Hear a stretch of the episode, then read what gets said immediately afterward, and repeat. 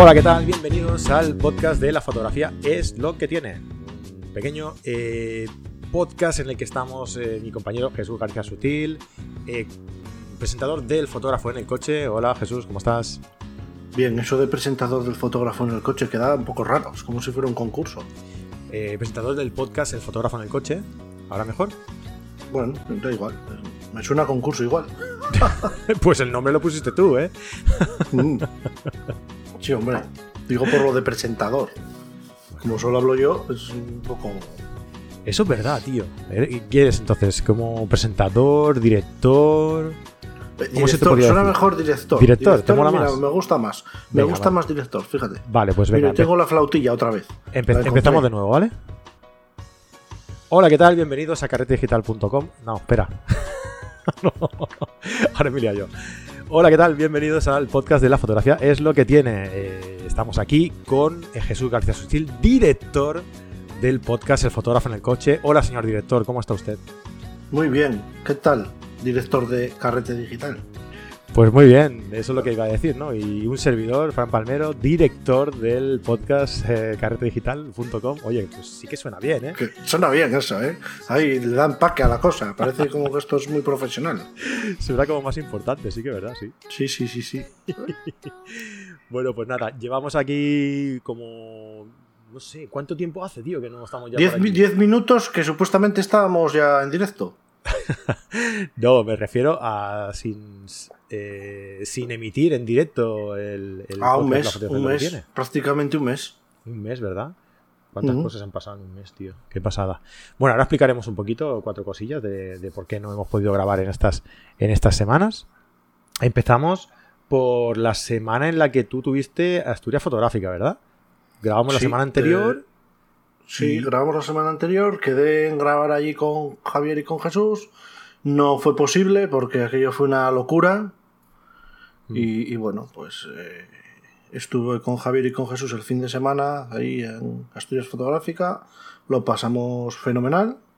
Salió todo muy bien y bueno, pues nada, un poco más de trabajo de lo normal, pero bueno, para adelante. Pero vale la pena, hombre, vale la pena. Que sea un poquito más de trabajo normal, pero vale mucho la pena.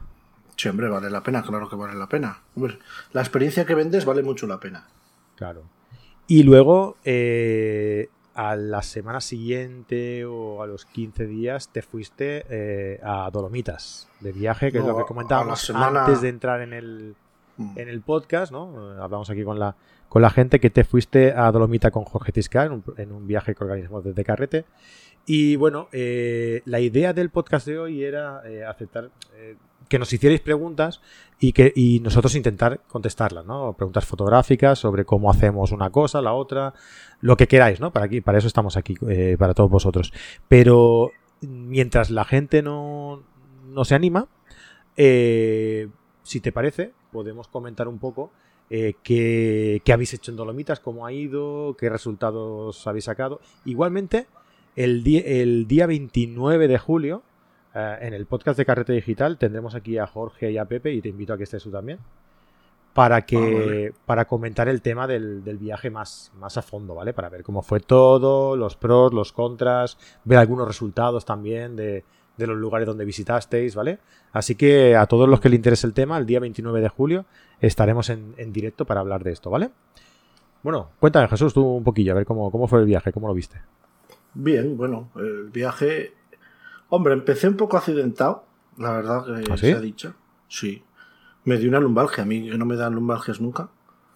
Y, me dio una lumbalgia de narices. Pero bueno, como iba gente que llevaba ya preparado el tema por si acaso había algún incidente, me dejaron hasta una. ¿Cómo se dice? Una. Una de estas que te da calor. Una manta eléctrica. Sí. Eh, me comí tres Voltaren, un ¿Cómo se llama este otro que es eh, de líquido? No me acuerdo. El que te pinchan. Eh, bueno, un corticoide. Y, nada. Eh, al entrar en un plato ducha se me resbaló una pierna y de todo que haces, eh, y me dio ahí un trancazo. Y creía que iba a estar cascado todo el viaje y luego pues estuve cascado el primer día y el segundo y a partir del tercero ya estaba mejor.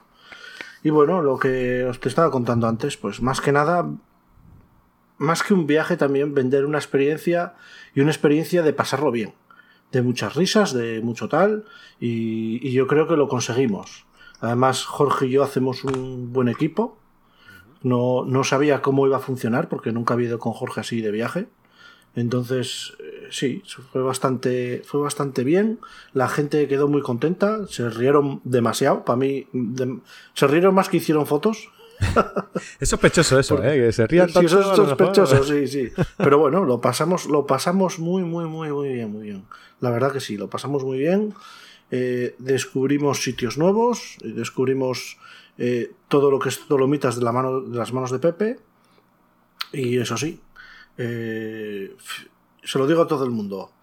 20 kilómetros, una hora de coche. Así que, bueno, iremos poco a poco puliendo esos detalles, pero, pero más que nada, mm. creo que todo el mundo se llevó muy buenas fotos, se llevó una grata impresión de lo que quería hacer Carrete y de el tándem Jesús eh, Jorge, Jorge Jesús.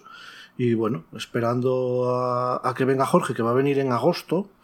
Y supongo que tendremos una reunión con Pepe para tratar, pues a lo mejor viajes del año que viene o lo que sea. Vale. Eh, sí, eh, por aquí comenta la gente que, que, solo te ven a ti, en verdad. Ahora salgo yo por aquí. Hola, ¿qué tal? Está por aquí un poco escondido. No tenía ganas hoy de salir. pero sí, sí, es que a veces cuando hay una forma en la que si le das simplemente sale eh, el, que tú eliges, ¿no? Y como estoy acostumbrado a dejarlo para que, para que vaya cambiando el solo, la pantalla solo, pues mm, se me ha ido. Bueno, es igual. ya ah, estamos. Así la gente me ve, que estoy, tengo la piel muy tersa hoy. Sí, hoy estás eh, especialmente guapo. Me estoy liando un poco, ah. ¿eh? Aquí, como estamos también en, en Instagram, estoy aquí un poco un poco liado, pero bueno. En Instagram más o menos lo voy viendo yo. Nunca pasamos de 10 eh, personas que lo están viendo en directo, pero bueno, desde aquí un saludo a toda la gente de Instagram también, que si quieren preguntarnos algo, pues aquí estamos. Sí, pero como no estamos acostumbrados tampoco a, hacerlo en Instagram, ¿no? Porque sí que es verdad que cuando estás por dos sitios es un poco más... un poco lío, ¿no? No puedes estar 100% por eh, por algo, ¿no? Y te irías un poquito más y es, queda como un poco más disperso, ¿no? Pero bueno, hoy lo, estamos intentando, a ver qué tal sale y, si nos queréis ir preguntando también por, por Instagram, pues por ahí estamos, ¿no? Estamos retransmitiendo a través de la cuenta de la fotografía, es lo que tienen, ¿no? De carácter digital, ¿eh? Así que si, si queréis eh, conectar a través de Instagram, estamos, estamos allí. Mira, River pregunta, ¿qué tipo de preguntas? Pues preguntas fotográficas, lógicamente. Bueno, lo que queráis, oye, yo qué sé, estamos aquí para, para hablar de lo que queráis también, ¿eh? Pero bueno, pues sí, básicamente eh, Jesús eh, trata el tipo de fotografía de naturaleza, de paisaje, y yo hablo un poquito más sobre fotografía de, retrato, ¿no? Así que si queréis preguntar con cualquier, cualquier cosa relacionada con estos, con estos temas, pues aquí estamos para, para hablar de lo que queráis, ¿vale? Vale, Jesús, pues hoy va, pues había aquí un montón de, preguntas y me las he pasado yo. Eh, no sé. ¿Ha pues tira con esas preguntas que tienes ahí. Yo aquí en Instagram no, no veo, porque hay un botón aquí que pone preguntas, pero no, solo está esta de River. Así que. Mira, por aquí nos preguntan eh, Vanessa Toro por YouTube, nos pregunta que eh, yo me voy a Alicante. ¿Me recomendáis algún sitio para visitar? Yo he estado en Alicante, estuve en Calpe, Calpe fue, parece. Calpe, en Calpe estuve yo. Calpe. Sí. Y encima en la fiesta de moros y cristianos quedé un poco. No te acabo de gustar. Hombre, a mí tanta pólvora así, pum pum, como que no. Mira, le dices, o bueno, le, digo que se ponga en contacto con Jorge Ciscar, que seguro que por ahí conoce algún sitio guapo para fotografiar. Pues sí, Igualmente en la, en la costa levantina hay, hay sitios muy guapos. O sea, eh, la verdad es que eh, a mí eh, lo que es paisaje de costa, supongo que a todos, ¿no? Nos gusta un poco más el tipo de, de, paisaje más rocoso, ¿no? Porque es como, queda como más espectacular. que vosotros ahí en, en, el norte sabéis más de esto, ¿no? de este tipo de, de, playa más rocosa, ¿no? Más, más de acantilados y demás, ¿no? Y en la costa levantina mm, me, da, me parece, bueno, por lo que yo he visto, que tampoco he visitado mucho, pero por lo que yo he visto, hay también eh, este tipo de, playas así más, más rocosa, ¿no? Que da más juego a la hora de hacer, de hacer paisaje, ¿no? Mira, el castillo de Altea nos comenta. Castillo de Altea, le dice Ponte Juan. Sí, Juncal. A ver, tira otra, venga. ¿Tiro otra? Pues, no sé, a ver si nos envían alguna pregunta. A ver quién se anima, venga, va. ¿Quién se anima a decirnos alguna pregunta? Bueno, igualmente, mira, eh, mientras tanto, voy a comentarte que esta semana ha sido la semana eh, mirrorless de, de Photocard, ¿vale? Y, ha sido una semana eh, igual de interesante que de cansada. O sea, ha sido brutal. Explica un poco qué es la semana mirrorless para el que no lo sepa. ¿Vale? Vale, os explico. La semana mirrorless es una semana en la que eh, en Photocard le dedicamos a este nuevo sistema de, de bueno, nuevo no, relativamente nuevo, o relativamente que se ha puesto más de moda actualmente, ¿no? Eh, le dedicamos a, la sin espejo, ¿no? Al, sistema sin espejo. Y entonces lo que hacemos son descuentos especiales, que por cierto hasta las 12 aún hay tiempo, si queréis comprar algo en, en Photocard relacionado con la mirrorless tenéis un 10% de descuento. Esto no estaba pensado, no está pagado, pero bueno, yo lo digo. Eh, y, nada, eh, cada día hemos tenido actividades relacionadas con, con cada una de las marcas que tienen un tipo de representación en ese sistema, ¿no? El lunes, por ejemplo, tuvimos, estuvimos hablando con, estuvimos tratando, ¿quién fue el lunes, tío? ¿Quién fue? ¿Quién fue? ¿Quién fue? Ah, con, ¿quién fue? ¿Quién fue, tío? ¿Con Fuji? Sí, con Fujifilm, ¿vale? No, perdona, con Panasonic. Eh, estuvimos hablando con Panasonic eh, sobre vídeo con la Panasonic S1 y S1R. Eh, ha habido una actualización del firmware y resulta pues que ahora graba, no, soy un gran entendido del, vídeo, ¿no? Pero sí que es verdad que, han mejorado mucho la grabación en vídeo, que ya de por sí era muy buena, ¿vale? el martes estuvimos con, Fuji, que también estuvieron hablando del vídeo de la XT3 y de la XH1.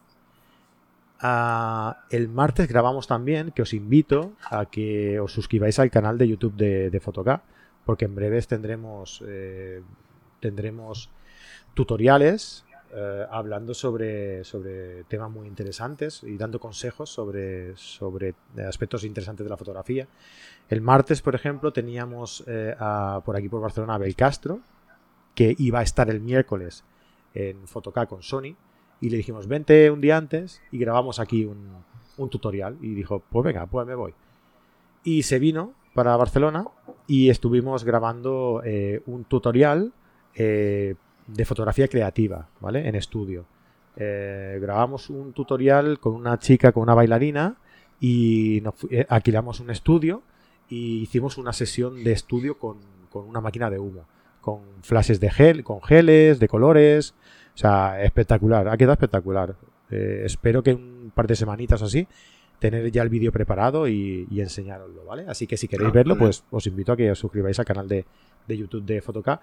Igualmente en el canal de YouTube de Carrete también lo haremos un listado por ahí, una lista de reproducción y también lo compartiremos por allí, ¿vale? Para que también lo podáis ver los que no estéis suscritos al otro canal. El miércoles estuvimos con Sony, con la con Sony Profoto, hicieron algo conjunto, Sony Profoto. El jueves estuvimos con Canon, que vinieron los chicos de Night Colors. ¿Te suena eh, Fusky Farero? Sí, sí. Eh, pues estuvieron, estuvieron por aquí ah, hablando con, eh, haciendo un taller de fotografía nocturna. Muy majos, ¿eh? Son muy majos, tío, y, muy buenos profesionales de la, de la, fotografía. Son colaboradores de Canon y, bueno, por eso pues los han contratado para hacer una, un, tour, ¿no? Con las, con las Canon EOS, EOS R. Y el viernes estuvimos con eh, Martín Gallego hablando sobre fotografía macro, que ha sacado un libro sobre un unas, una casa, eh, unas viñas que hay por aquí para hacer cava. Ah, y, ha hecho un libro pues sobre, sobre eso. Y muy interesante, la verdad es que, muy bien, muy bien. Eh, ha sido una semana, ya te digo, muy intensa, pero muy interesante y que la verdad es que vale mucho la pena eh, vivirla. Ya os digo que iremos colgando las ponencias que, que, podamos, porque hay algunas que por derechos y tal no podemos pero las que podamos las iremos colgando por eh, por el canal de, YouTube de Fotoca, ¿vale? Anda, qué caña. Yo eso no lo sabía, eso de por derechos. Sí, bueno, hay gente que a lo mejor, eh, hay ponentes que a lo mejor tienen eh, contenido dentro de la charla que es de los cursos que ellos dan. Y entonces, pues, mm, les, preguntas, ¿no? Oye, ¿te importa si...? Y nos dicen, oye, pues mira, no, porque esto sale en el curso y claro, darlo en abierto, pues, bueno, cada uno tiene su forma de, hacer las cosas, ¿no? Ya veo, ya. Mm. los cascos bien. Bueno, ¿y tú qué? ¿Qué tal? Yo bien. Yo después de venir de Dolomitas nos fuimos a, a Night. Estuve en Night ahí con el señor Mauro Rubio. Mauro Rubio. y, nada, ahí estuvimos pasándolo teta, la verdad. Y, y bueno, mucho calor, demasiado calor. 44 grados, con eso ya te digo más o menos cómo lo pasamos. Fue la ola de calor aquella bestia, ¿no? sí, sí, fue la ola de calor bestia donde me gasté más dinero en el bebercio que en el comercio. increíble, increíble. O sea, yo creo que me llegué a beber entre 4 y 5 litros de agua al día, tío. Sí, impresionante. bestia. Y bueno, estuvimos allí y nada, como todos los años, la verdad. Ayudándonos en lo que puede y viendo un poco cómo va avanzando el Congreso que se está estableciendo bastante bien el número de participantes y, bueno, ahí estuvo el señor Mauro enseñando el nuevo libro que ha sacado. Que sales tú por ahí, ¿no? En el libro, como. Sí, salgo yo en el libro ahí al final, como del equipo de fotógrafo nocturno. Fíjate de casualidad. Qué bien, qué bien. Y escucha una cosa, ¿qué, destacas del E-Night? ¿Qué, ¿Qué, viste que, que, digas, ostras, mira, esto. A ver, que se entiende que todo es que todos eh, son unas ponencias excelentes por los participantes que van. Está muy bien. Yo a las ponencias eh, no les doy importancia. ¿Ah? Eh, no les doy importancia porque doy por hecho que son buenas ponencias. De hecho, yo en pocas ponencias estuve. O sea, estuve viéndolas al principio y luego me iba. Yo soy más de estar con la gente y de a lo mejor, pues vamos a tomar un café y tal, no sé qué, y hablamos de, pues a lo mejor con alguien que escucha tu podcast, eh, por ejemplo, un chaval que se llama Antonio, que escucha el podcast, que es de, Andalucía, pero trabaja de ingeniero en Madrid, y te pregunta, y cómo lo grabas, y por allí pues tengo ganas de ir a Asturias, tal, no sé qué. Siempre encuentras a alguien con quien charlar y con quien compartir, pues, unos momentos, ¿no? Y entonces, bueno, como perteneces a... A ver, Inédit es de Mario, pero yo me considero también parte de Night. Entonces, pues estás allí, aunque no tengo mi puesto allí ni vendo nada, pero sí hablo con mucha gente, más mucha más gente de la que yo me pienso que me escucha, y entonces, pues el compartir y echarnos unas risas, pues eso no tiene precio, por ejemplo. Claro. Mira, ahora que dices eso, eh, sería, sería curioso, ahora que estamos también retransmitiendo, aprovechar, eh, que estamos retransmitiendo por, por Instagram, ¿vale? Eh, para preguntar a la gente que nos está escuchando si escuchan el podcast. ¿Vale? Porque a mí ah, también me ha pasado que, me, encuentro con gente a veces que, que, nunca he escuchado, que nunca he escuchado comentar ni nada, pero que me dice, hostia, tío, pues yo te sigo por el podcast y tal. hostia, pues me sería, me resulta curioso, ¿no? Saber realmente si hablamos solos o hablamos para alguien o, qué, ¿no? A ver, por, estadísticas. Por Luis, Luis Gómez Fotos nos dice en Instagram que nos manda saludos desde Londres y que nos escucha siempre. Hostia, qué bien desde Londres, tío. Qué bueno. Muy bien, pues muchas gracias, Luis. Luis has dicho, ¿no? Sí, Luis Gómez Fotos. Pues eso, eh, los que queráis, eh, contestarnos por aquí por, eh, por bueno, y por, por YouTube también, pero vaya, por YouTube yo creo que la gente que nos escucha por YouTube directamente que ya, Acércate más al micro que se te oye como una panadería. Espera, que estoy intentando poner aquí porque se me cae. ah, yo lo tengo apoyado en el ordenador, entonces parece un telediario. Mira, parezco Jesús, el de Photo Experience, que me he metido con él lo que Dios no sabe. Porque ha, cambiado hasta los vídeos. Ahora me hizo un vídeo y todo para saludarme. Porque le dije, joder, Jesús, cada vez que haces un vídeo sales así, en esa mesa que parece un telediario. es verdad, tío, es verdad. Parece demasiado serio, ¿no? Me da la sensación. A ver, es que yo creo que es como la gente que, hace, que le hace fotos a la gente de retratos. Y cuando saca la cámara así, pum, y le hace la foto a alguien, le va a hacer una foto, pues se corta. De repente, como que se corta y. Pues entonces eh, les pasará lo mismo, digo yo, ¿no? Joder, tío, ahora. Mira, Pablo Rodríguez Fernández dice: Yo siempre escucho los podcasts que hacéis los dos. Mira, muy bien, gracias, Pablo. ¿Que los dos debe, referirse a los que hacemos los dos juntos o, a uno cada uno? O el que haces tú y el que hago yo. Ah, y Luis Gómez Fotos desde Londres nos sigue diciendo: Siempre sus podcasts dan una excelente tarde durante mis ratos de edición. Joder. Debo comentar que es un podcast muy ameno y que les recomiendo a los socios fotógrafos latinos por la zona. Ah, pues ah muy, bien. Pues muchas gracias, Luis. Muy bien. Muchas gracias, qué bien, qué bien, tío. Qué bien. Yo prefiero absolut uy, Abusuco, como estoy yo, necesito gafas, ¿eh? Yo prefiero el audiovisual. Eh, os veo por YouTube y directos como el de hoy. Molan. Ah, qué bien, mira. Bien, bien. Siempre los escucho del podcast, ¿vale? Sí, pues e, este es el, el punto que más que más me, me cuesta saber si la gente le gusta o no, ¿no? Porque cuando nos conectamos sí que es verdad que, que, hay mucha gente que comenta y tal, pero no acabamos de ir subiendo. Y no sé si es por la, por la comunicación, que no llegamos a comunicar bien a la gente que el día que es, cuando salimos, tal, o, o, por qué, ¿sabes? No sé. Y, yo creo que es lo que más cuesta. Luego el audio, como lo puedes ir escuchando en el coche o mientras cocinas o cualquier cosa, pues es como más fácil, ¿no? No sé. También es verdad que las estadísticas del podcast es como más complicado de, eh, de controlar. Porque tú, por ejemplo, te suscribes al, podcast, ¿no? Y dices, oye, cada vez que salga un capítulo de, este podcast, que se me, que se me descargue. Yo, yo del mío tengo estadísticas, ¿eh? Sí, no, y pero solo las tengo de una plataforma que es Spreaker. Vale, pero sí, pero tú tienes eh, una estadística que es reproducción directa desde la desde no, la web. no, no, no, no, Espera, espera, espera, espera, Tú tienes una, estadística que es eh, en Spreaker hay dos tipos de estadísticas, la de reproducción por la web y la de descargas. Sí, pero luego, pero luego hay otra que es porque todo, todos los las digamos que todos los programas de gestionar podcast cogen el feed de Spreaker. Sí. Sí. Entonces, en Spreaker no te cuenta, no te cuestan, o sea, no te cuentan cómo descargas, pero en las, eh, digamos, en las estadísticas internas sí.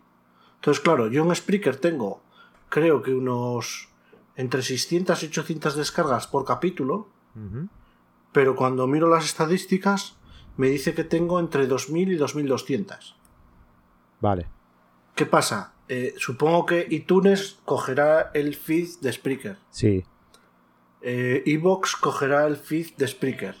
Entonces, las descargas directas solo cuentan las de Spreaker, pero eh, el global del feed es lo que hace que al final digas, pues tengo 2.200 descargas por capítulo, por ejemplo, ¿no? Ahí estamos de acuerdo. Pero tú sabes eh, cuántos te escuchan de los que se descargan. Eso ya no lo sé. La gente si se lo descarga será que lo escucha. Yo no me descargo nada que no escuche. Mm, no sé. Porque hay veces que tú te suscribes a un podcast y dices, cada vez que eh, saquen un programa de esta gente, de, este, de este canal, ¿vale? Pues que se me descargue. ¿no? Y tú a lo mejor tienes un listado de un montón de podcasts descargados y algún día te pasa y dices, coño, eh, de esta gente tengo descargado 20 programas. a tres cuartos de hora cada programa, pues como para escucharlos todos. Y entonces lo ves y, escuchas el que te interesa simplemente, ¿no? Que yo creo que, es, lo que es lo que pasa mucho, ¿no? entonces, no lo sé. Eso ya, eso a mí se me escapa de las manos, tío. Claro, por eso te digo que es una forma un poco Mm, así de, entender las descargas, ¿no? De entender las estadísticas. No es algo como la web, por ejemplo, que tú eh, si pinchas ahí ya sabes que esa persona ha entrado en la, en la página web y ya cuenta como, eh, como visitante, ¿no? Ya cuenta, ya entra en, las estadísticas. El podcast no, el podcast cuando tú ves una descarga, sabes que se lo han descargado, pero no sabes si lo has escuchado o no. Y entonces, pues eso. Igualmente, yo te tengo que confesar una cosa. A mí me resulta un poco diría frustrante eh, el hecho de que, de que tú digas, eh, pongas, eh, cuestiones por aquí, ¿no? Cuestiones, cosas por aquí, y, la gente no acabe de contestar, ¿no? O sea, que tú pongas alguna pregunta, que digas lo que sea, y la gente no, no conteste. Pero luego, sí que es verdad que, que lo piensas un poco y dices, pero si yo escucho programas de radio o lo que sea, y cuando hacen alguna pregunta, tampoco contesto. O sea, y eso no quiere decir que a mí no me guste ese programa de radio y no lo escuche. ¿Sabes? O sea, yo soy un gran seguidor de muchos programas de radio que los escucho cada día, o de algunos podcasts, que los escucho cada, cada programa, pero luego no, no contesto. No, la gente es como cuando haces una. Como hago, cuando hago yo foro de fotógrafos aquí en Gijón, que viene un fotógrafo y al final siempre hay un tiempo para preguntas y casi nadie pregunta. Claro. Pues es lo mismo. Que la gente se corta mucho a la hora de, de, preguntar y de tal y cual, pero eso es normal. Pues mira, estoy esperando con ansia que llegue la actualización del cacharro. ¿De qué cacharro? de este, este cacharro. Ah, espera, te lo estaba enseñando en Instagram. Mira, esto para los de Instagram, esto para los de YouTube. Oye, estoy en Instagram, yo que no me veo. Sí, estás debajo. Vale, no me veo. Vale. Ahí tenemos el Ciclop, este, el LM328. Va a sacar ahora José Luis una actualización y yo no me di cuenta de que esto se actualizaba hasta que el otro día lo leí. Tiene aquí un puerto micro USB y se puede actualizar. Mira, os lo voy a enseñar a vosotros por aquí. No, Tío, no, bien. no veas qué cambio, cambio de registro que has pegado, ¿eh? eh sí. sí, porque quería cacharrear un poco. Date de cacharreos, tío. Estamos hablando de otras cosas, hombre. Bueno, eh, pues- gente de Instagram, parece que acabo de desconectar. sí, te acabas de desconectar. Sí, tío, porque se me ha acabado la batería. No veas cómo consume esto de Instagram, tío. Sí, a mí, bueno, yo iba con la mitad y ahora me está, me parece que por un 26%. Ay, lo siento, tío. No, no, como lo hemos decidido aquí a última hora, resulta que, se, me ha, se, me ha, gastado la batería. Lo siento mucho. Bueno, no pasa nada. Mira, ahora salgo yo en grande. Pero claro, ahora hablas tú solo. Ahora hablo yo solo. Bueno, pues nada. Pues si quieres, enseño el cacharro que estoy probando. ¿Eh? Pues mira, estoy probando de esta marca. De esta marca para los chicos de Instagram. No sé si lo ven ahí. Small Ring. Y para los chicos de YouTube. Ahí. Y es básicamente una placa L. Acuérdate que luego esto lo escucha la gente, ¿eh? Sí, es una placa en L de la marca eh, Small Ring, ¿vale? Mirar, tengo que mirar porque si no, igual lo digo mal. Y es una placa que va muy bien, estoy muy contento con ella. Está hecha a medida para la Sony, para la R3 y para la M3. Y lo guay que tiene, a ver si os lo enseño por aquí, a los de Instagram, veis que tiene aquí una, una, una llave Allen, y ahora os lo enseño por aquí. Aquí tiene una llave Allen por aquí, ¿lo veis? ¿Por qué? El, el problema, uno de los problemas que tienen estas cámaras es que a la hora de ponerle el disparador, te viene con esta pieza en la caja, que yo no sabía que era. Esta pieza. No sé si la veis ahí y ahora os la enseño en Instagram, esta pieza. Esta pieza viene preparada para que se inserte aquí, en la cámara, viene aquí, se inserta, y es para que no te cargues el cable, le pegues así, lo rompas, y se quede el cable dentro. ¿Qué pasa? Cuando compras una, una placa en L, como no tenga este sistema de que la puedas separar, vamos a ver, ahí, se separa, ¿lo veis ahí? ¿Veis ahí que se separa? Está separada, ahí, y aquí para los chicos de YouTube, se separa, se desplaza la parte, digamos que no está en la base, la de lateral, se desplaza un poco, lo justo para que puedas ponerle el cable y no te tropiece y lo puedas poner en el trípode así. Y lo bueno que tiene es que, si os fijáis, la llave lleva un imán y se queda aquí, se queda pegada la llave Allen ahí y es una maravilla. Y estoy súper encantado ella. Me la han mandado para probar y estoy enamorado pero enamorado, enamorado. Joder, macho. ¿Cómo te gusta estas cosas que no ¿Cómo te gusta bueno, verdad, eh? no, es que me compré una que no tenía este sistema y no podía hacer fotos, podía hacer fotos así en vertical, pero tenía que dejarla medio fuera del trípode. Y no me gustaba nada porque esto pesa y se mueve. Claro. Y bueno, pues estoy encantado porque luego por donde entra en Sarca Swiss, entonces por donde entra en, la zapata del trípode, tiene un freno que no hace, no se va de un lado para otro. La metes hasta el final y aprietas. Y, siempre queda en el medio tanto de un lado como de otro. Y la verdad que estoy encantado, encantado. Que luego tiene aquí para ponerle más cosas, por si quieres ponerle flash, si quieres ponerle. La verdad que está muy, muy, muy bien, muy bien. Muy bien, muy completo, ¿eh? Muy bien. Pues nada, oye, eh, comentarte que nos, decían por aquí, por, por, YouTube, ¿vale? Me sabe mal, no se me ha vuelto a cargar el, móvil, se ha muerto del todo, le cuesta un poco. Y, no nos van a escuchar lo de Instagram. Pero bueno, que nos decían por aquí, por si van diciendo algo por Instagram, me lo, me lo dice, ¿vale? Eh, que nos, van, nos comentaban también, también aquí desde YouTube que la uh, uh, José María Crespo que con el programa de iOS de, de, podcast no me actualiza bien los episodios y no me carga eh, los últimos. Eh, José María, eh, nosotros publicamos en Podbean, Podbean, ahora te lo escribo por aquí. míratelo por ahí, ahí lo van actualizando bien. Y si no, en cualquier otra plataforma. En Evox, en Evox va bien también. En Evox, por ejemplo, sí. Ahora, ahora te escribo los parotres de, de sitios donde lo puedes hacer, te lo escribo por aquí. Y si no, igualmente, en nuestra página web eh, tú vas ahí y directamente te ponemos el enlace siempre. O sea que si te lo si te conectas a nuestra página web cada lunes y cada miércoles, bueno, ahora en verano solo publicamos los miércoles, ¿eh? Estamos publicando ahora un, capítulo cada miércoles y ya está. Pero durante todo el año publicamos dos capítulos, los lunes y los miércoles. Si te vas conectando los lunes y los miércoles en nuestra página web, en el apartado de podcast, lo puedes ver allí todos los, todos los programas, ¿vale? Puedes ver el vídeo y puedes ver el audio. Y Eduardo Freire. Dime. Mira, voy a parar el directo de Instagram porque solo me van a oír a mí. Cuando tú hablas, a ti no te oyen y están viendo a un tío aquí que está haciendo mm, mm, y está haciendo así con las manos y no se enteran de nada. Y nada, chicos, a los de Instagram os invito a ir a, YouTube, que estamos en directo en YouTube también, en la cuenta de carretedigital.com y nos vemos ahí si queréis, porque aquí voy a cortarlo ya. Dile adiós de mi parte, por favor. Venga, adiós de parte de Frank, que se le ha acabado la batería en el teléfono. Así que nada, chicos, nos vemos en YouTube. Chao, chao. Me sabe fatal, ¿eh? Sí, bueno, pues nada. No te preocupes, lo ponemos ahí en la historia y ya está. Vale, pues eso. Ahora, ahora se escribe aquí en YouTube, ¿vale? Eso. Eh, y también os decía a, Eduardo Freile, yo os escucho juntos y por separado, siempre en streaming. Muy bien, muy bien, muy bien. Así nos gusta.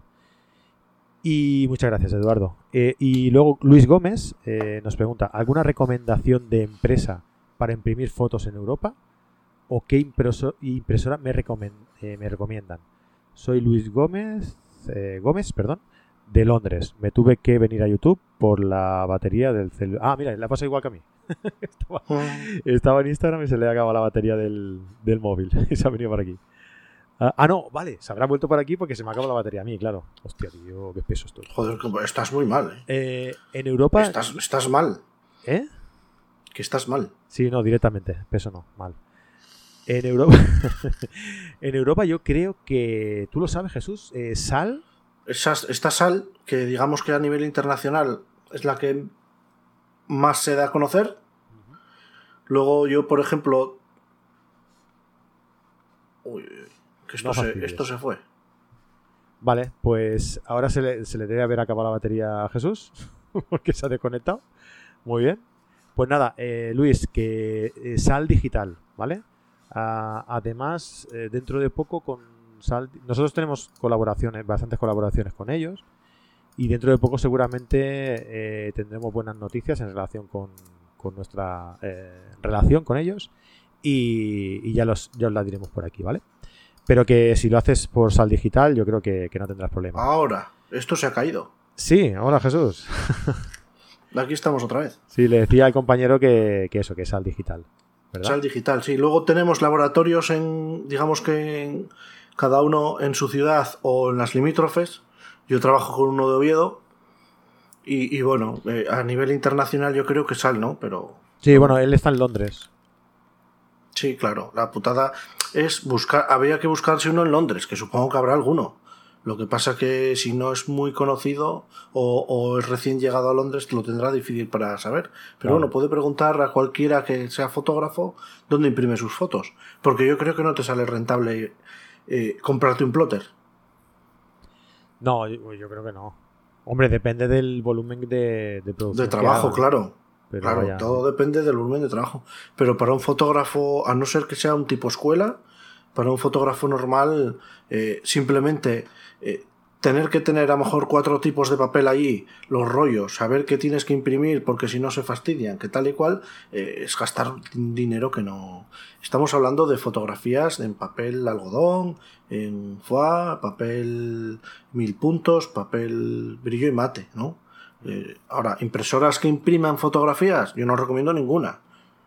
Primero, porque no es rentable imprimir con una impresora de andar por casa. Y segundo, eh, mira, por ejemplo, en la escuela se empeñó Mario el de la escuela en comprar una impresora que podía imprimir fotos. Nunca pudimos imprimir una foto, unas Xerox de estas gigantes, que salieran bien. Entonces, eh, nada, eso para hacer fotocopias y apuntes y poco más, pero para hacer fotos no. Sí, no vale la pena. Para nada. Muy bien, pues no sé. Eh, ah, bueno, por aquí nos preguntaba. Nos preguntaba también Vanessa, ¿vale? Eh, una preguntita que creo que nos hemos dejado por aquí. ¿Para qué eh, se usa el flash en exterior de día? No tengo ni idea de cómo usar el flash.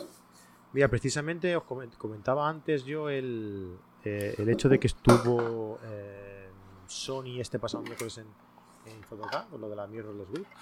Y estuvimos haciendo eh, una estuvimos haciendo una demostración de iluminación, porque estaba Sony con Profoto, ¿vale? Hicieron una, una colaboración.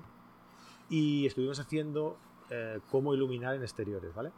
¿Y qué pasa? Que tú cuando sales a hacer fotografías en exteriores a una hora en la que el sol es muy dura, eh, las sombras que te creas son muy duras, las,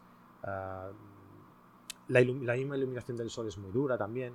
Entonces, una de las cosas que puedes utilizar para, eh, para eh, usar el flash en exterior, digamos, es eh, para compensar esas sombras.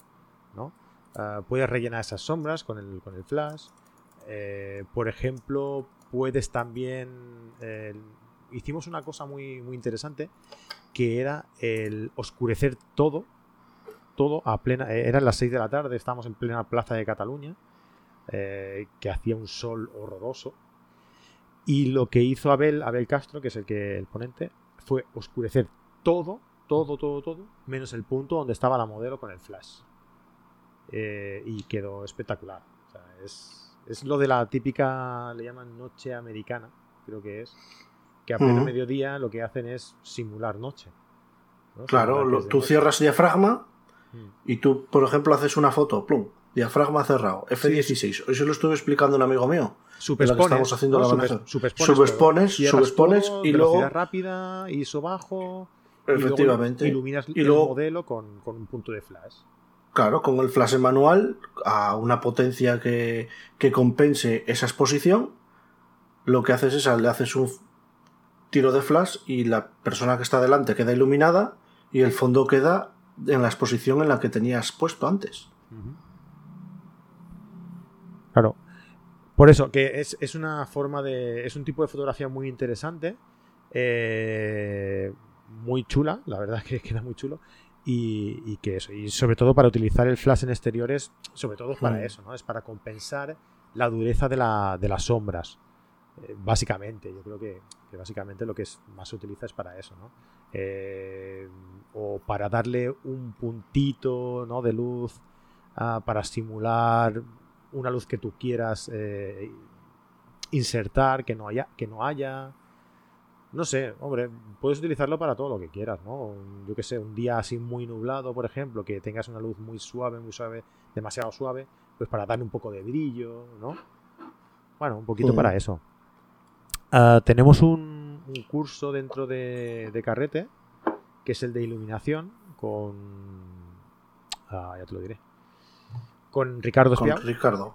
Que, trata algo del, flash y en un futuro también queremos hacer un curso específico específico de, de, flash, ¿no? Desde el inicio, exclusivamente de flash, desde el inicio hasta, hasta el uso más, más complicado, ¿no? Podemos hablar de, de mm. flash, ¿vale? Bueno, así por encima. Brian Cortés nos pregunta, tengo una Nikon de 5200 y un 1855, hago fotografía de stock, en especial comida y paisaje. Quiero irme a mirrorless. ¿Cuál sería el consejo de equipo? Una cámara y tres lentes. Uf. de Nikon eh, me irían... Eh, a ver, si tengo este objetivo y no me importa, pues supongo que es un objetivo de kit y no me importa eh, perderlo y, y, no me importa cambiar, pues mira, por ejemplo, todo depende del presupuesto, ¿no? Pero con una, con una, yo que utilizo Sony, una M3 con un objetivo macro para la comida un objetivo angular y, un objetivo como puede ser un 2470 que te puedas llevar y que te haga o un 2405 vas dos sobradísimo pero claro todo depende del dinero que te quieras gastar claro el problema aquí que nos plantea es que ya directamente dice que quiere irse a mirrorless ¿vale? entonces irte a mirrorless eh, conlleva eh, incrementar la factura bastante. Sí, porque como es la moda, está todo carísimo. Exacto. Entonces, ah, si no hay problema de dinero, estás, eres, eres eh, primo de Florentino, por ejemplo, no sé, cualquiera, es que de verdad, es que es una pasada, pero cualquier cámara que, te compres, eh, mirrorless, es, te van a dar unos resultados espectaculares. Eh, Jesús te puede hablar bien de la, de la Sony A7R3. Eh, yo te puedo hablar maravillas de la Panasonic S1 o, S, o, SR1. O sea, la Canon EOS R es una buena máquina también. Ah, la Fuji, las. Bueno, Olympus. Para. A lo mejor para. Es, es más específico para, ser, para otro tipo de, de fotografía, ¿no? A lo mejor para fotografía de stock, ah, igual no, igual no, pero bueno, dentro de lo que, de, toda esa gama, ¿no? Eh, si tú quieres mirrorless, si estás acostumbrado a trabajar con Nikon, pues por decir algo, eh, yo te aconsejaría a lo mejor Nikon, la Nikon Z6 o Z7 por resolución, ¿verdad, eh, Jesús? por resolución, quizá, una con más resolución, una Z7, una 7R3. Sí, algo así, algo así. Eh, y yo lo que le, recomendaría era que si las puede probar, que las pruebe. Porque esto es como comprarse un coche. Es una cámara en la que te vas a gastar tu dinero y vas a tenerla, además el que la va a utilizar para trabajar, es tu herramienta de trabajo durante mucho tiempo. Entonces, yo la probaría. Mira, yo por ejemplo cuando estuvimos en Dolomitas, eh, le mando un saludo desde aquí a Antonio. Antonio se compró, tenía una 5 DSR, que es la Canon que tiene 50 megapíxeles de full frame, y se compró una Canon RP. Sí.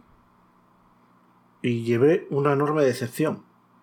Primero, eh, ya sé por qué es más barata, porque le faltan botones, todavía más que a la R. Y lo que más me llamó la atención fue que de día a plena luz, sin hacer las exposiciones, sin hacer tal, eh, no pasaba de las 250 fotos. Eh, con una batería. ¿Por batería? Porque tiene una batería de 1050 miliamperios. Pero es recargable a través de Powerbank, ¿no? No lo sé, pero ostras, tío, que con una pila, una batería, hagas 250 disparos, eso lo veo un poco... Y ya te digo, de día. Imagínate de noche o haciendo largas exposiciones. Entonces, claro, a veces lo barato sale caro. Sí, sí, sí. Bueno, mira, mira yo por, hacer una, por, hacer una, recomendación, ¿vale? Por dejar ya algo recomendable, ¿vale? Si vas a hacer eh, fotografía de producto, ah, es aconsejable que tenga una muy buena resolución. Entonces, ya metidos a cambiarte, eh, últimamente están sacando eh, versiones de mirrorless, digamos que dos versiones de, cada sistema mirrorless, ¿vale? De cada cámara. Una que es la estándar y otra que es la de gran resolución. ¿Vale? Por ejemplo, Z6 estándar, Z7 de gran resolución, 7.3 estándar 7R3, Sony 7.3 estándar Sony 7R3, la de gran resolución, Panasonic S1 estándar, Panasonic eh, S1R eh, gran resolución, ¿no? Pues si vas a hacer stock y si vas a hacer eh, fotografía de, de, gastronómica y demás, yo sí que te aconsejaría que compras algo dentro de la gama de más resolución. ¿Vale? Eso es un consejo. Ya dentro de que cualquiera que te compres te va a dar una buena calidad, pues dentro de la buena calidad, mejor tener más resolución.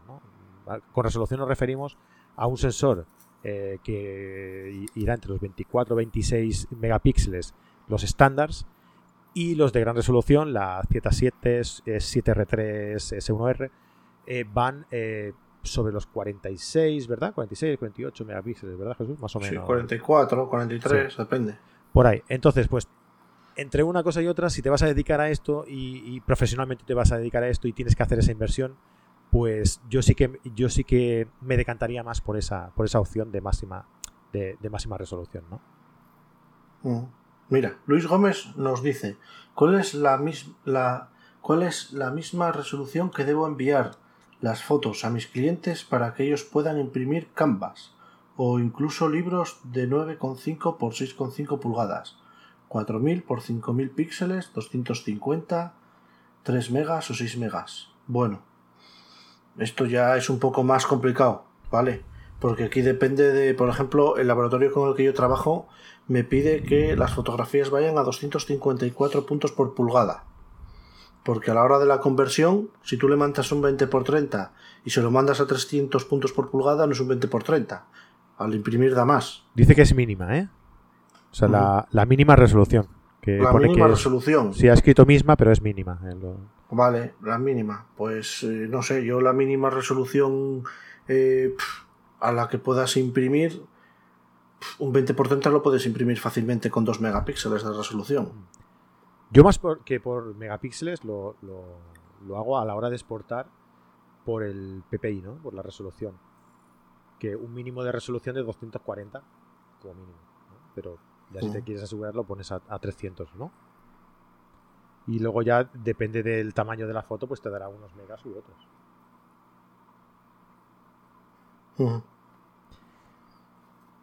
No, es lo que entiendo yo, ¿eh? A la hora de hacer de la, exportación del programa de edición, eh, pues tienes una, resolución de 240 o de 300 si es para imprimir y de 72 si es para, eh, para enseñar en web, ¿no? O para subir en redes sociales. Entonces yo lo que hago es un mínimo de 240 de resolución o 300 si quieres ir a, tiro hecho eh, o, lo que te diga el o lo que te diga lo que te aconseje la, la el laboratorio sí. Si es para imprimir siempre hay que hablar con el laboratorio. Eh, mira Vanessa Toro Herbas nos pregunta qué diferencia entre una miércoles supongo que dice miércoles y una reflex normal ¿Entre una miércoles ah sí. Bueno pues la diferencia es que básicamente es que las marcas están invirtiendo eh, I más D en mirrorless. Por eso van a avanzar mucho más que las reflex. Esa es la diferencia. Ven que hay mercado, que hay una moda, que el tema está cambiando hacia mirrorless y están invirtiendo todo el I más D ahí.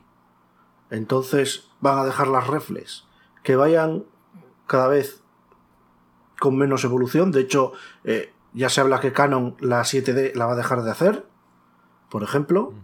Y, Nico me parece que la 7200 y la 5200 también se habla de que las van a, desechar. Y va a ir todo el esfuerzo a mirrorless.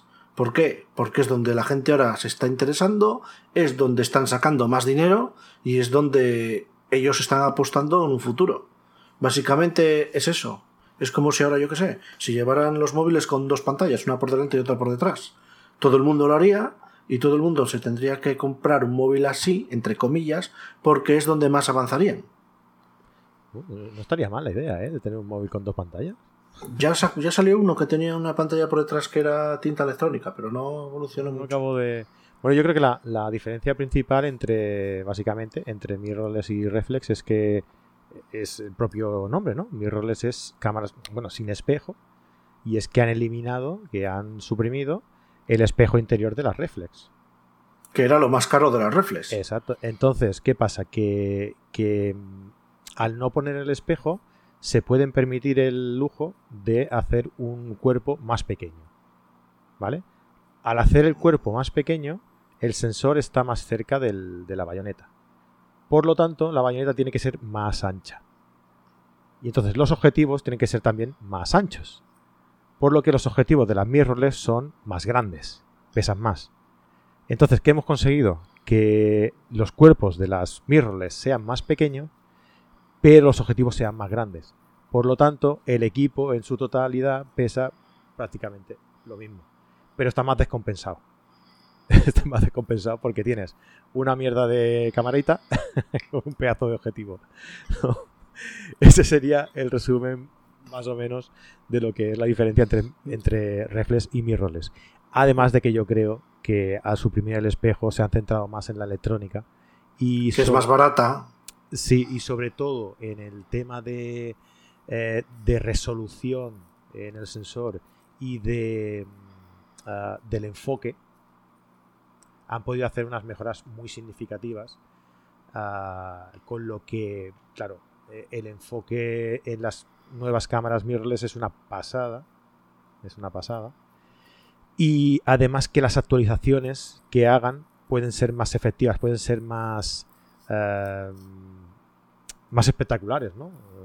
La última actualización de la, de la Sony decían que en, otro, en cualquier otro caso podían haber sacado una cámara nueva con la excusa de esas actualizaciones del firmware pero como todo es electrónico, pues se pueden dar el lujo de insertarlo directamente en la cámara sin que tú te tengas que comprar una cámara nueva, que yo creo que será el futuro. O sea, tú tendrás tu cámara y en lugar de comprarte una cámara, lo que harás será renovar el firmware, actualizar el Sí, es como lo del Fast One, del Capture One. La cámara de Fast One vas renovando, renovando, la cámara siempre es la misma, pero el respaldo digital puedes ir renovándolo, aunque luego saquen otro tipo de cámara.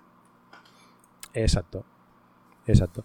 Por eso yo creo que la, diferencia principal entre mirrorless y reflex es esa, ¿no? El, hecho de que al quitar el espejo han podido centrarse más en la electrónica y, lo, y las mejoras son, son, y serán más significativas con el tiempo, ¿no?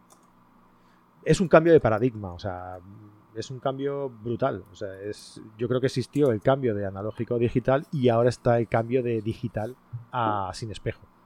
O sea, es un salto de este tipo, ¿no? Había gente que decía, no, el, sin espejo, o sea, el digital no llegará a nada. Y fíjate. y hay gente también que decía eh, que, el, eh, que el sin espejo no llegará a nada. Y fíjate, ¿no? ¿Por dónde vamos? Y lo que nos queda por llegar, ¿no?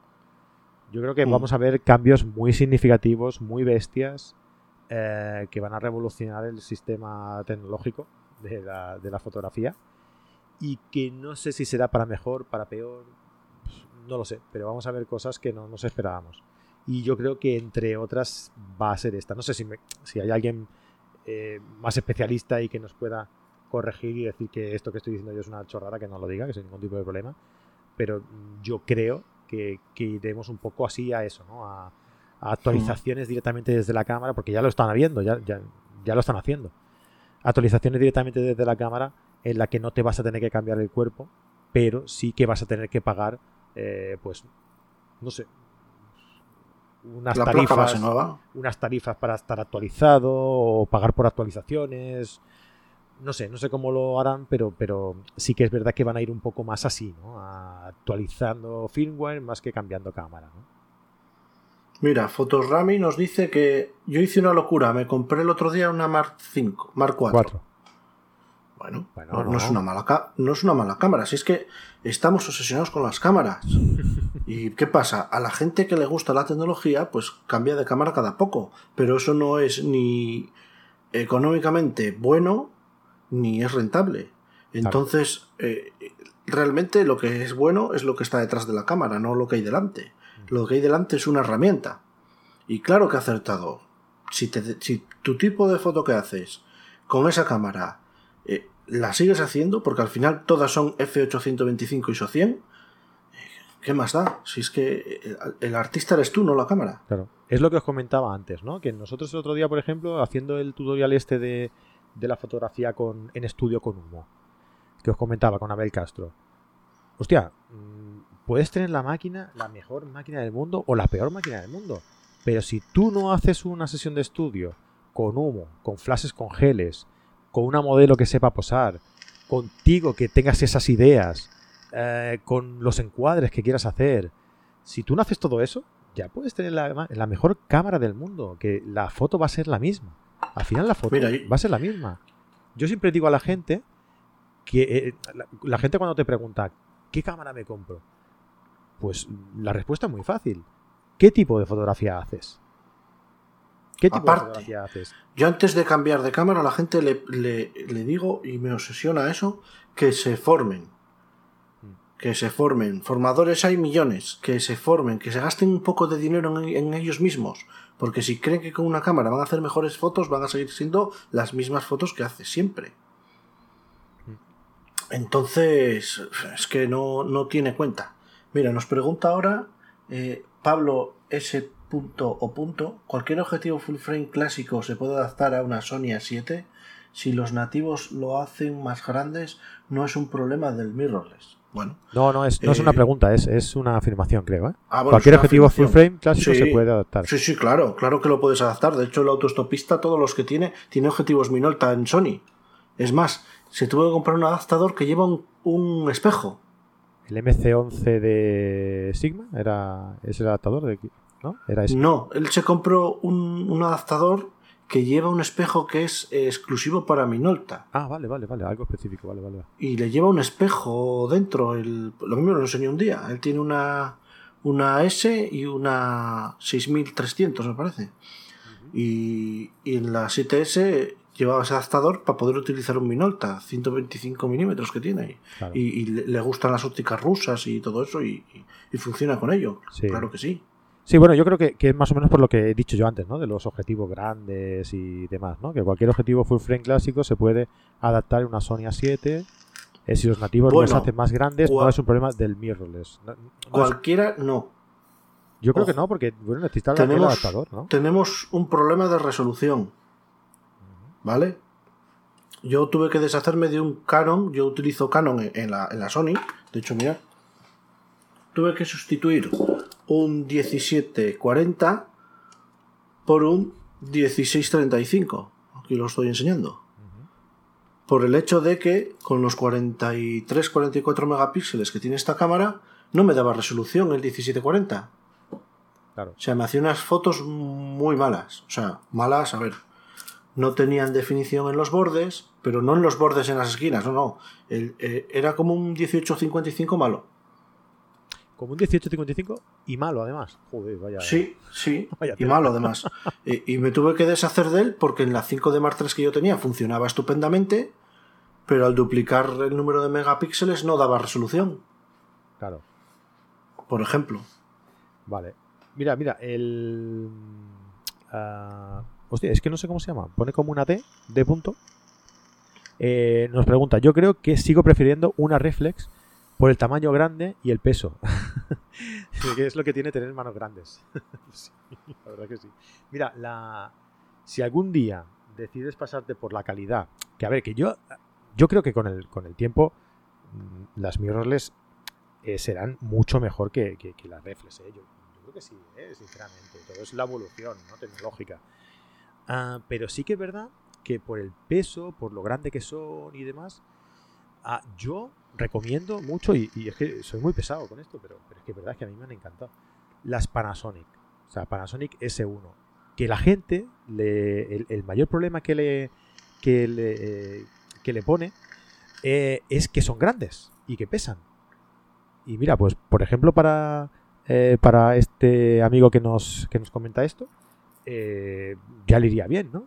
Hay mucha gente, y el otro día en, en la charla de Panasonic, aquí en, en nos comentaba eso. Dice, hostia, es que viendo los resultados que me estás enseñando, a mí me has convencido.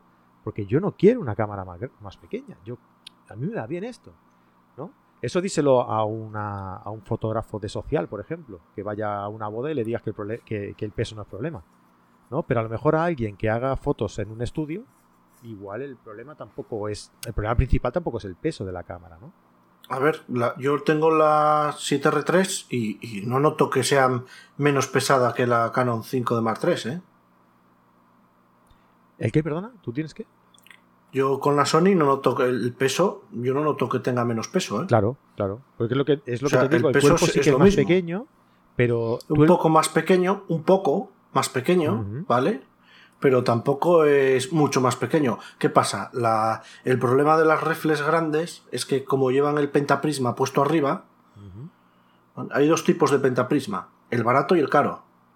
El barato es por el que miras y ves el 95% de la foto que tiene una deformación para que pueda tener la cámara un flash.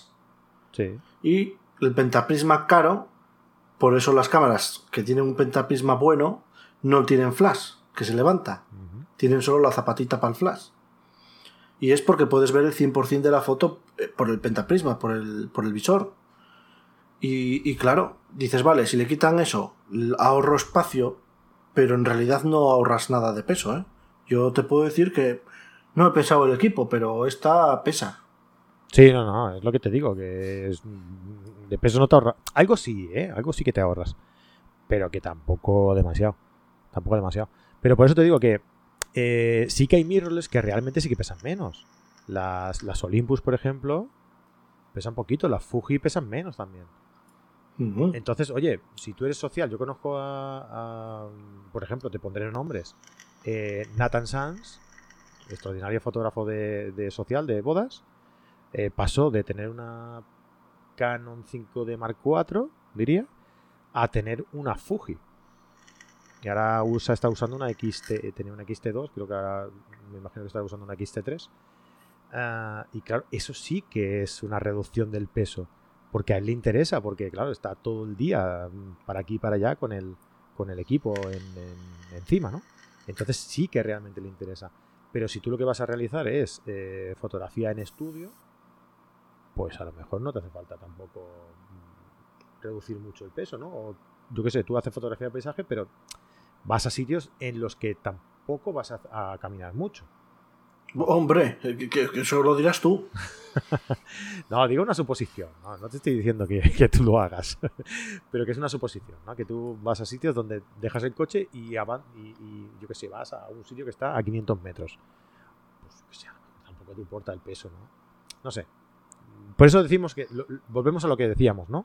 Que, que primero tienes que pensar qué es lo que tú quieres fotografiar, cuál es normalmente tu, eh, tu tipo de fotografía y después, acorde con eso, eliges el equipo que vas a que te vas a, comprar. Y sobre todo que te lo dejen probar. Sí, pero eso es más complicado ya. ya, pero es que cuando te vas a gastar 3.000 euros o 2.000 euros en una cámara o 1.500 euros en una cámara, que menos que te la dejen probar. Es que también hay las marcas yo probé la Canon RPR, la Canon R, y no me gustó. Simplemente porque venía de una 5 de Mark III y para mí le faltaban botones. Sí, porque ahora va todo va todo dentro del, menú, va todo táctil, digamos, dentro de, no, no tiene joystick. A través de la pantalla. Para mí el gran fallo de esa cámara son dos. el, el botón táctil que se lo han puesto ahí como una novedad que ya se lo podían ahorrar. Porque eh, está, tiene un sistema de seguridad que pones el dedo y tarda un segundo en activarse por si acaso has tocado sin querer. Hostia. y luego no tiene joystick. O sea, tú estás mirando por el visor y quieres cambiar el punto de enfoque y tienes que tocar con el dedo la pantalla. A la vez que estás mirando por el visor. Que con un pequeño joystick eso se solucionaba. Pues sí, supongo que sí. No sé, no. Entonces, claro, si tú estás acostumbrado. Yo sí, yo la he probado una tarde y, lo que más eché de menos fue el joystick. Pero porque vale. A veces estas cosas, pues, no sé, igual sí que tienen una solución, ¿sabes? De, configuración. Porque van mucho por. Pero no, que pongan ahí un botón y que se gasten un poco más de dinero, que no quieran ganar tanto. bueno, mira, el Fotorami nos dice que espera haber acertado con la compra de la Mark IV. Sí, a ver, sí pero sobradísimo, ¿eh? No te preocupes. Hombre, yo me hubiera esperado un par de añitos más. ¿Sabes el problema? Eh, lo que están diciendo ahora y tiene toda la lógica del mundo, es que tú en el momento... Eh, a ver, como esto va por modas, y ahora mismo lo que está de moda es la mirrorless, ¿qué pasa? Que si esto va a más, todos los que tenemos reflex, vamos a decir, hostia, pues me voy a comprar una mirrorless. Y claro, ¿qué haces con tu reflex? O te la quedas de, segunda, de segundo cuerpo o la vendes. ¿Y qué pasa? Que como todo el mundo se la venderá para comprarse una mirrorless, el, mercado de segunda mano se va a saturar y los precios de estas reflex van a bajar una barbaridad. Entonces, si tú ahora te vendes tu, cámara reflex para comprarte una mirrorless, vas a sacar más dinero que si la vendes dentro de dos años o, así, eh, cuando sea el boom de verdad de las mirrorless. Existe esta teoría, campa por ahí, esta teoría ahora. solo hay que entrar en Wallapop. Sí, algo de razón yo creo que es que tiene, pero eh, no, no entra en el boom todavía, ¿eh? O sea, no se está vendiendo todo el mundo sus reflex para comprarse mirrorless. Yo creo que el, reflex aún tiene un poco de tirón. Pero sí que es verdad que, puede llegar a pasar, ¿no? Y comprarte una, una reflex hoy en día tiene un poco de riesgo por esto. Pero realmente si tú no eres muy seguidor de estas modas y estás contento con tu cámara y te sigue, te sirve para lo que tú haces, no te tienes que volver loco. Tú tienes tu cámara y tu cámara te puede durar muchísimos años, ¿vale? Y en un futuro te puedes comprar pues una mirrorless de las primeras que han salido, por ejemplo, que no serán como las últimas, pero serán más buenas que tu reflex, ¿no? Se supone es una solución que se puede, que se puede, que se puede tomar hoy en día. Jesús. Sí, estoy aquí poniendo que a los que se han conectado ahora mismo, pues les estoy escribiendo que estamos respondiendo preguntas.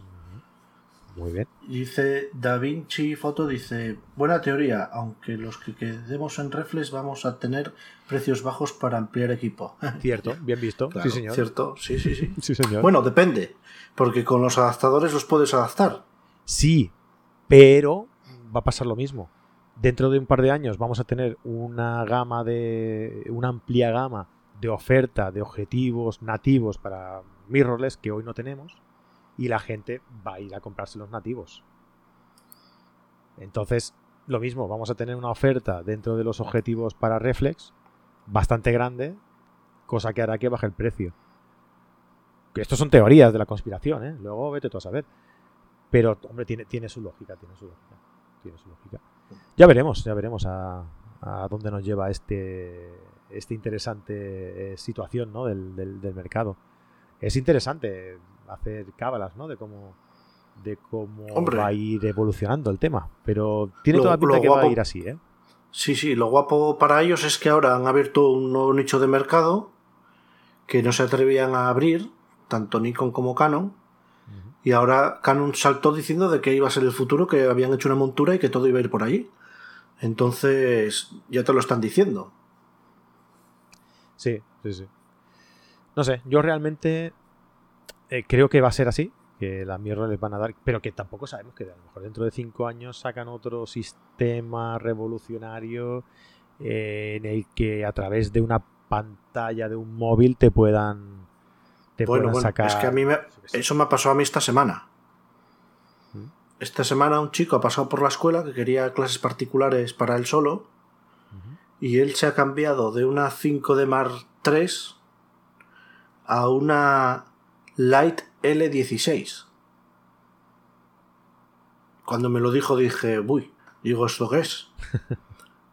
bueno, pues es una cámara que es como un móvil que tiene 16 objetivos por el otro lado. ¿Cómo 16 objetivos? Sí, tiene buscarla por internet. Ponéis Light L16. Es una pantalla totalmente táctil que lleva sistema Android y por el otro lado son 16 objetivos que no sobresalen, van desde objetivos de 12 milímetros hasta 120 o 125, no lo sé, es que lo estoy viendo por encima, y tú haces la foto y solo te dejaba cambiar, me parece que la velocidad y el ISO. Y luego por software eh, lo hace todo. Por software tú yo ahora mismo te hago una foto a ti, Frank, y me sales quemado ¿eh? sale la foto pasada de luz y yo con el software que trae la cámara voy y le digo bajo la luz, enfoco a Fran la cara y el fondo desenfocado. Y por software lo hace. Oh, qué bueno. Mira, pues lo pongo, lo pongo aquí en el grupo, que ya lo he encontrado. Sí, sí, además hace fotos de 52 megapíxeles. Uh, bueno, es, es, lo mismo que los móviles que tienen doble cámara o hasta triple, creo que ya hay, eh, por detrás, ¿no? Y que te eligen una u otra dependiendo del desenfoque que quieres que haga eh, atrás o la profundidad de campo, ¿verdad? La única pega que tiene esta cámara es que no te deja hacer largas exposiciones. Vale. Bueno, claro, Podrías hacer una larga exposición. Es cosa de cuatro frikis que estamos aquí y ya está. Sí. Y, me llamó la atención porque por software lo hace todo. O sea, es como aquella que salió, no sé si te acuerdas, una que salió que, que luego la dejaron de fabricar, que se llamaba Litron o algo así. Que tú hacías la foto y eras como un objetivo grande. La cámara era así como un objetivo grande.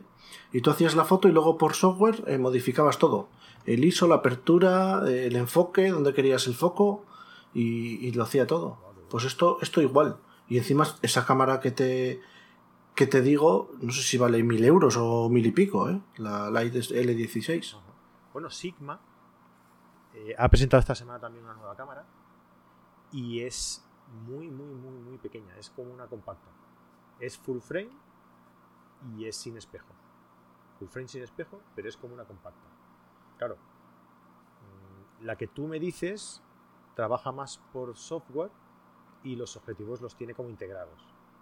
Sí, por, el otro lado, el hecho de que se llame 16 es porque lleva 16 objetivos. Vale.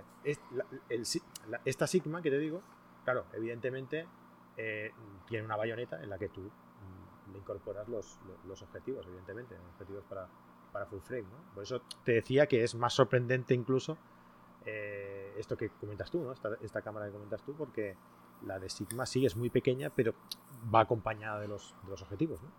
Esto no, esto es como un móvil. Si la gente entra ahí, se verá. Es como un móvil. Sí, ya he puesto un enlace ahí dentro en, el chat interno. Mm, ya, ya lo estoy viendo. Es, como un móvil. O sea, yo cuando lo vi era igual que un móvil. Que es curioso, ¿eh? tú vas eligiendo, ¿no? Digamos, vas eligiendo la, el, Sí, lleva un software que específico para esa cámara y, y no sé luego ahí eliges. Claro, igual esta... ¿Qué sensor debe tener esto? No sé, yo sé que hace al final una foto de 52 megapíxeles. Sí, pero esos 52, sí, lo pone aquí. 52 eh, megapíxeles de un sensor más pequeño debe ser, ¿no? no, son, no son reales al final. No, lo sé. no sé si, no sé si llevará un motor de, un montón de sensores para un sensor para cada para cada objetivo y luego lo que hace es un apilamiento, no lo sé. Qué bueno. Bueno, pues, oye, mm, muy interesante, tío. Eh, pero llevamos ya una hora y cuarto aquí, o sea que, ¿qué te parece si... Sí, que mañana empiezo a trabajar, que hasta, hasta dentro de media hora estoy de vacaciones. Dentro de media hora, como decía Torrente, dentro de servicio. pues muy bien. Oye, pues nada, entonces como siempre vamos a agradecer a la gente que se ha conectado por aquí, Uh, recordaros a los que os queráis conectar mañana que estará Julián Marinov por aquí con nosotros en el podcast de Carrete Digital hablando sobre técnicas de, marketing, como siempre. Y, nada, que lo dicho, que Jesús, oye, ante todo, primero tú. Muchísimas gracias por estar por aquí y nos vemos en 15 días, ¿verdad? En el último de, de la temporada. Sí, señor, aquí estaremos. Tengo aquí mi silla. Solo me falta el gato para acariciarlo así, como hace Javier de la Torre. Ahí, ahí. Y de ahí no te muevas hasta que hasta el domingo dentro de dos semanas, ¿vale? Venga, un abrazo, tío. Venga, tío, chao, chao.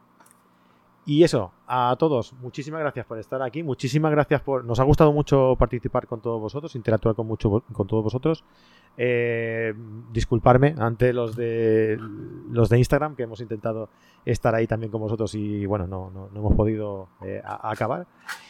Pero bueno, a todos los que estéis por aquí, eh, muchísimas gracias. Nos vemos, ya os digo, mañana en el podcast con eh, Julia Marinov o dentro de 15 días con aquí con el amigo de la PIP.